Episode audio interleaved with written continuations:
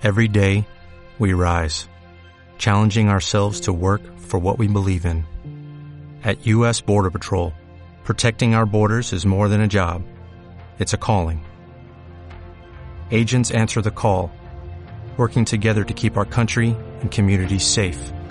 If you are ready for a new mission, join U.S. Border Patrol and go beyond. Learn more at cbp.gov/careers.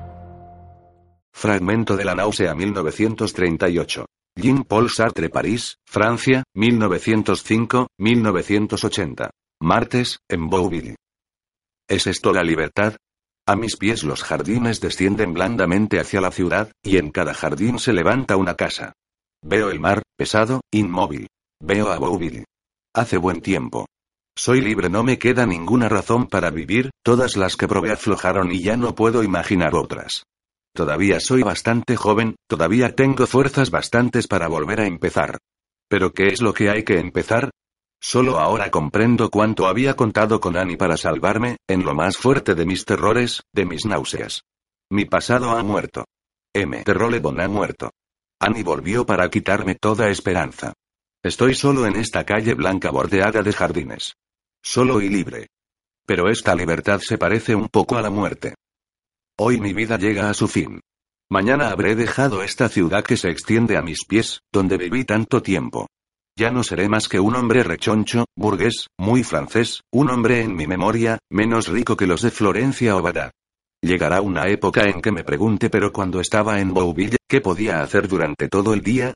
Y de este sol, de esta tarde, no quedará nada, ni siquiera un recuerdo. Toda mi vida está detrás de mí. La veo entera, veo su forma, veo los lentos movimientos que me han traído hasta aquí. Hay pocas cosas que decir de ella una partida perdida, eso es todo. Hace tres años que entré en Bouville, solemnemente. Había perdido la primera vuelta. Quise jugar la segunda y también y perdí. Perdí la partida. Al mismo tiempo, supe que siempre se pierde. Solo los cochinos creen ganar. Ahora, voy a hacer como Annie, me sobreviviré. Comer, dormir. Dormir, comer. Existir lentamente, dulcemente, como esos árboles, como un charco de agua, como el asiento rojo del tranvía.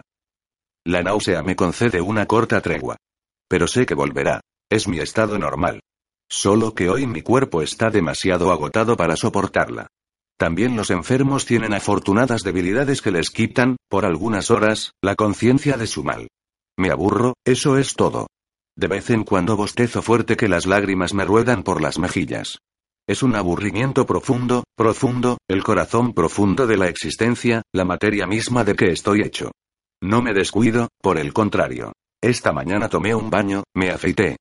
Solo que, cuando pienso en todos esos pequeños actos cuidadosos, no comprendo cómo pude ejecutarlos. Son tan vanos. Sin duda el hábito los ejecuta por mí. Los hábitos no están muertos, continúan afanándose, tejiendo muy despacio, insidiosamente, sus tramas. Me lavan, me secan, me visten. Como nodrizas. ¿Habrán sido ellos, también, los que me trajeron a esta colina? Ya no recuerdo cómo vine. Por la escalera Dautri, sin duda. Pero subí realmente, uno por uno, sus diez peldaños. Lo que quizás sea aún más difícil de imaginar es que después voy a bajarlos. Sin embargo, lo sé. Dentro de un rato me encontraré al pie del Cotiubert.